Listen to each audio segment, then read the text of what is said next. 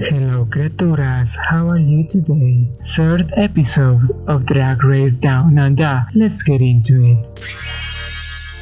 They all come back to the workroom after Art Simone's elimination. by which I am still shooketh to the core. But anyways, all in shock and horror, thinking that anyone could be next now. By the way, why is the prize money so low? I mean, I get it. At least they are getting something, but still. Is the Aussie dollar that strong?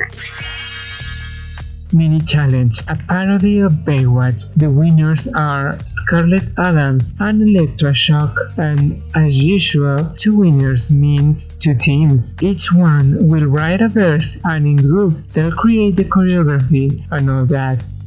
In the recording sessions with Michelle Visage, Elektra's group, Three and a Half Men, seem to be doing okay. Very fun. Lots of laughter, lots of kicking. Maxi Shield has a few problems with of rhythm and timing when it when singing. When it comes to the choreography, we see a little bit of Elektra's story, how she lost everything. They don't show a lot of this, meaning producers didn't think it was important. She'll never really make it that far then. But I do think it's a missed opportunity, especially since losing everything it's much more common now. Their performance was good. I liked it. I was expecting a little bit more of it. The lyrics were okay. I did notice Elektra looked a little bit more polished this time.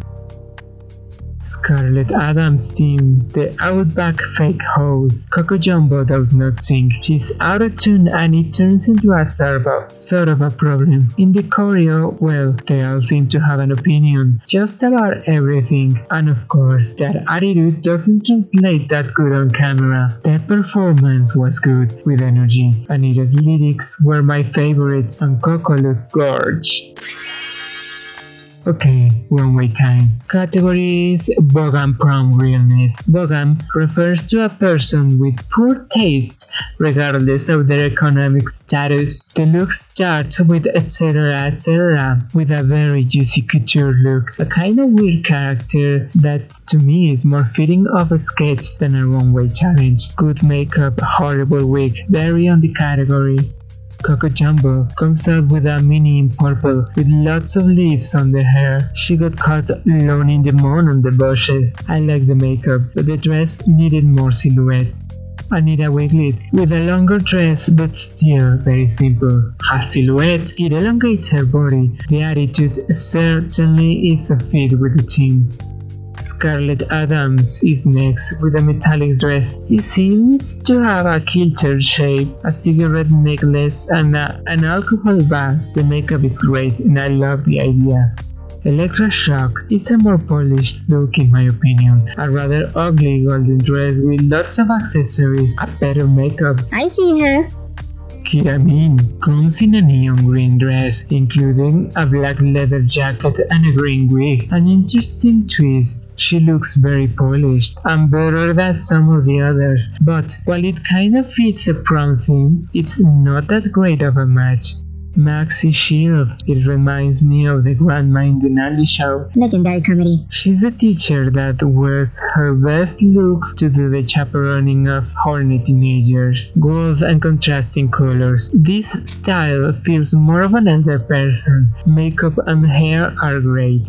Karen from Finance. It kind of follows the chaperone line, but not. A more 80s look. You know those kinds of people who try to show more money than what they really have? Very that. A polished look. The best of the night for me.